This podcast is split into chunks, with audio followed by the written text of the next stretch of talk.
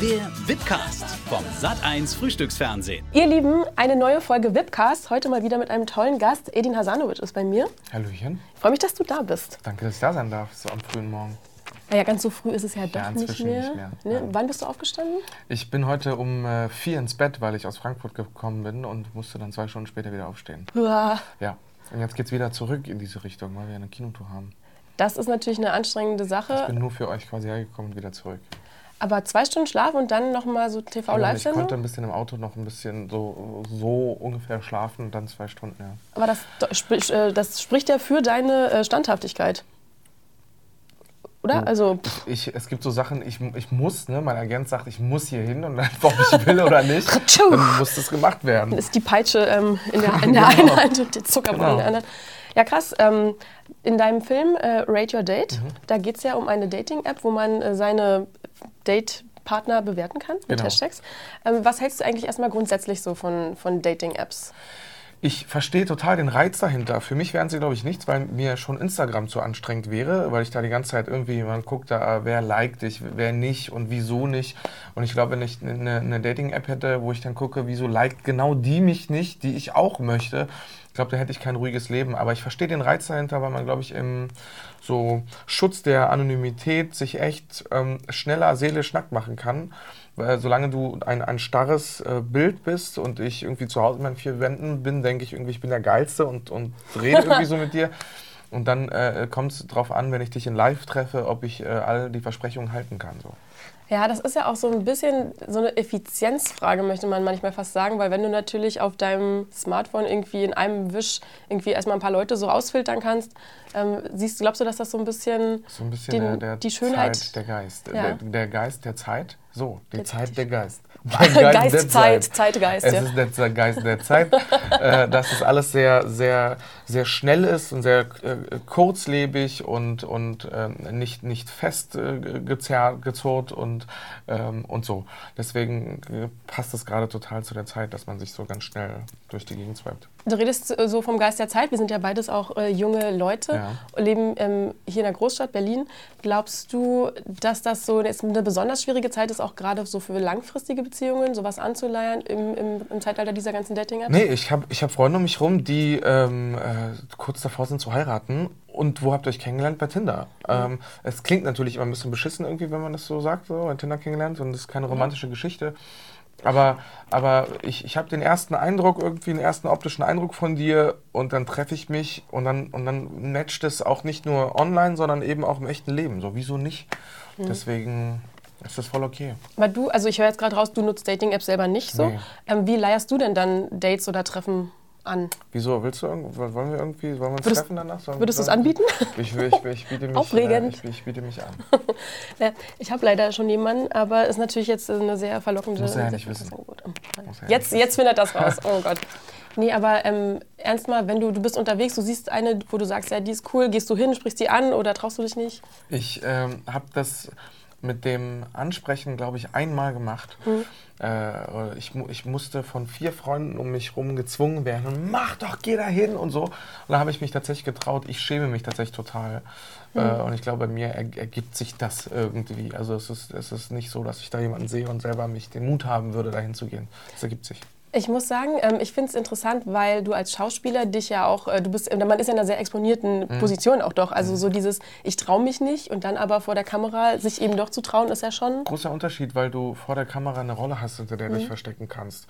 Und weil ich in meinem Beruf oft so Scheinwerfer und Kameras und äh, alle ähm, ähm, behaupten, du wärst wichtig oder so um dich rum, bin ich im Private Life, glaube ich, ein bisschen, ein bisschen zurückgenommener und äh, schäme mich da eher irgendwie. Weißt du, weil ich da einfach ich bin so und habe keine Rolle mir. Das stimmt, da ist man natürlich dann auch nochmal ein, ein Stück verletzlicher, da hast Ja, du schon voll. recht. Ja.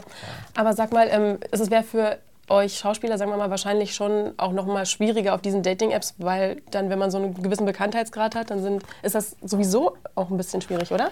Ach, wenn, wenn Menschen einen kennen, die aber auf Augenhöhe begegnen, steht dem ja nichts im Weg. So ist ja nicht schlimm, dass du im Fernsehen zu sehen bist oder im Kino oder so. Das ist ja voll okay. Aber ich glaube, das Problem ist immer, wenn man, äh, wenn man devot jemandem gegenübertritt hm. und sagt, hey, ich kenne dich, ich weiß, wer du bist und so, dann, dann habe ich zumindest auch kein Interesse. Nochmal zurück ähm, zum Film. Ich hab, wir haben ja gerade schon kurz drüber geredet. Es geht in dieser App, um die es geht, darum, Leute mit einem Hashtag zu bewerten. Also irgendwie Sexgott oder Crazy Bitch oder. Genau. Ne?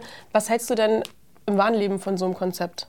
Natürlich nichts. Das sieht man zum Glück auch in unserem Film, dass, das, dass dieses Einteilen in Kategorien und Schubladen und dieses Schwarz-Weiß-Denken ähm, da und, und ich glaube auch übertragen auf viele äh, Dinge nicht gut, sondern nach hinten losgeht.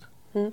Ich habe so ein bisschen ähm, Kritik auch ehrlich gesagt gelesen da, da, dazu, dass in dem Film mit diesem Thema Mobbing, mhm. in das es ja ausartet, mhm. ein bisschen zu oberflächlich umgegangen wird. Ja, das ist spannend, dass die Kritiker, habe ich auch gelesen, mhm. dass die Kritiker dann irgendwie in dem Teil plötzlich ein Drama erwarten, ähm, das wir nie machen wollten. Wir wollten eine Komödie machen und sprechen dieses Thema an und sprechen es auch ziemlich ernst an, aber eben so viel, dass es eben nicht umkippt, dass man immer noch Bock hat irgendwie auf den Film und dass das immer noch ein lustiger Film ähm, ist. Deswegen ähm, verstehe ich die Kritik, glaube ich, nicht so ganz. Ich muss trotzdem nochmal sagen, also ist es dann vielleicht, macht es dann überhaupt Sinn, das anzusprechen, wenn man den Spagat vielleicht eh nicht so richtig schafft, von der Komödie zu diesem ernsten Thema? Ich weiß nicht, ob man, ob man ernste Themen immer ähm, ernst ansprechen mhm. muss. Also ich habe eine äh, Serie, eine YouTube-Serie äh, gemacht. Familie Braun heißt die. Da spiele ich einen Nazi, der eine dunkelhäutige Tochter bekommt. Und die ist, das ist eine lustige Serie. Mhm. Und äh, da sprechen mich ganz viele Kinder drauf an, dass die das ganz lustig und toll fanden. Und ich denke so, boah, geil. Und die haben wahrscheinlich noch dabei äh, was gelernt. So. Also ich finde, dass man so ernste Themen nicht immer mit diesem, mit diesem schweren, äh, mit dieser schweren Sülze ansprechen muss, sondern irgendwie lernt man auch was, wenn man immer wieder kurz so drüber lacht und, und so, ja, nochmal so, ja, mhm. ja, ja wiederhole mich. ich verstehe, was du meinst. Ähm, aber dieses Thema Cybermobbing auch oder so fiese Sprüche im Netz, wobei fiese Sprüche und Mobbing natürlich nochmal eine kleine Fallhöhe mhm. ist, das ist natürlich ein Thema, was uns alle irgendwie heutzutage beschäftigt. Mhm. Ne?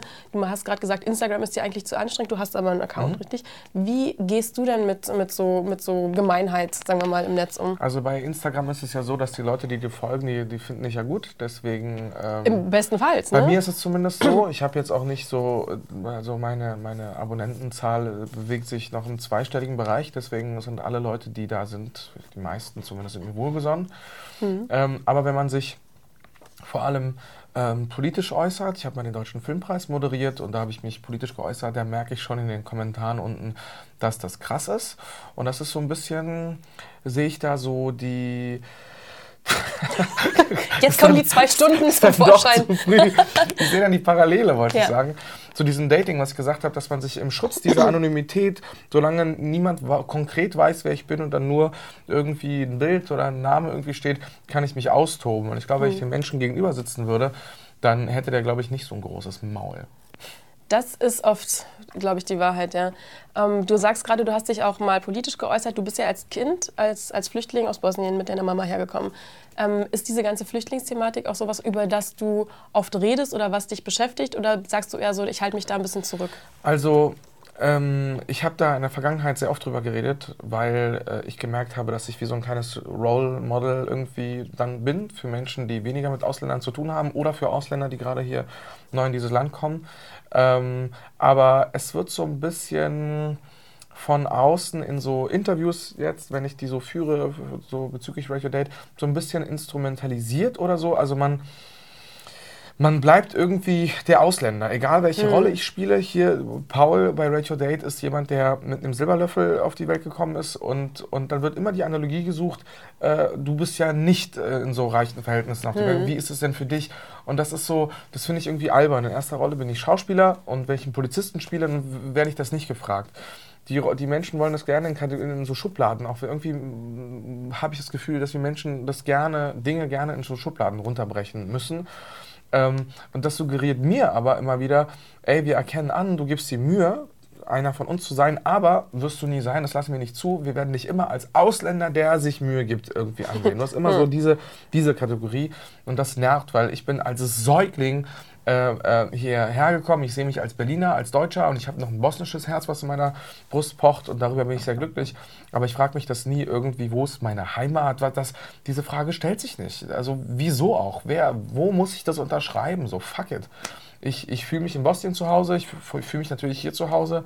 Ähm, und das nervt so ein bisschen, wenn das so von außen immer Ich verstehe es und das ist irgendwie auch ganz witzig, weil gerade im Film geht es ja um diese, diese Schrecklichkeit der Kategorisierung genau. und dann bist, sind die Leute so, ja, jetzt haben wir über die Kategorisierung gesprochen, aber lass uns dich doch erstmal kategorisieren. Genau, ja, weil du, weil, du, weil du dir 26 Jahre lang Mühe gibst, irgendwie, ich habe das Gefühl, so wir, die damals hergekommen sind, mussten immer so, so ein bisschen mehr machen als mhm. die, meine, meine deutschen Mitschüler oder so, weil wenn, wenn ich irgendwie Hausaufgaben nicht gemacht habe oder wenn ich jemals irgendwie gegen das Gesetz verstoßen hätte, dann würde man das ähm, anders einstufen, als wenn es ein Deutscher macht. So, der Ausländer will sich nicht integrieren oder das ist, weil er Kriegskind ist oder so. Hm. Und der Deutsche ist halt, hat halt mal was geklaut.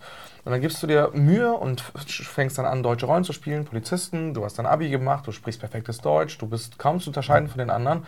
Und es wird dir Beziehungsweise gar, gar nicht. nicht. Ja. Ähm, und es wird dir aber immer wieder suggeriert, so, ah, nee, das lassen wir noch nicht zu, dass du hier wirklich, dass wir dir auf Augenhöhe begegnen. Du bleibst immer für uns der Ausländer. Und das ist so, das stresst, vor allem in diesem Land irgendwie. Ja, das verstehe ich. Ähm, genau, also wir haben grad, du hast gerade schon so ein bisschen auch angesprochen, wie es früher in der Schule war ähm, wie es dir als Kind so ergangen ist, sagen wir mal, du wolltest ja schon immer auch Schauspieler werden als Kind, ne? Ja. Ähm, erzähl noch mal kurz, wie das war. Du hast, ich habe immer gehört, du hast so Leute nachgemacht und das war total. Ähm, es war, es war schon immer, es war klar, dass ich Schauspieler werden möchte. Ich habe schon immer Leute nachgemacht. Äh, die Familie musste am meisten drunter leiden. Äh, inzwischen mache ich sie nicht mehr nach, aber ich beobachte gerne Leute. Ich meine, das ist die Basis meines Berufs so.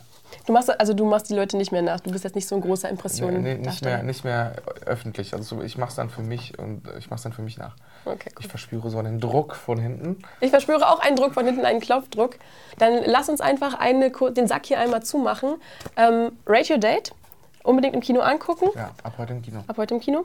Und wir freuen uns, dass du bei uns warst. Danke, dass ich da sein durfte. Na klar.